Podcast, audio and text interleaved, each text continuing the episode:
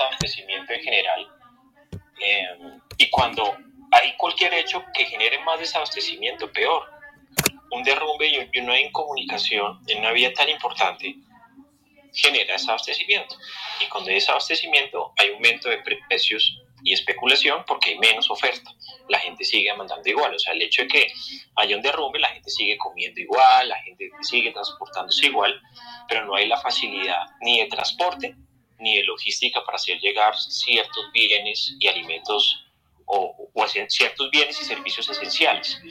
Entonces, normalmente cuando hay desastres naturales, sobre todo en carreteras en Colombia, países que tienen esta geografía y que no tienen vías alternativas, todo se traduce en, en mayores precios en la región, que terminan impactando el IPC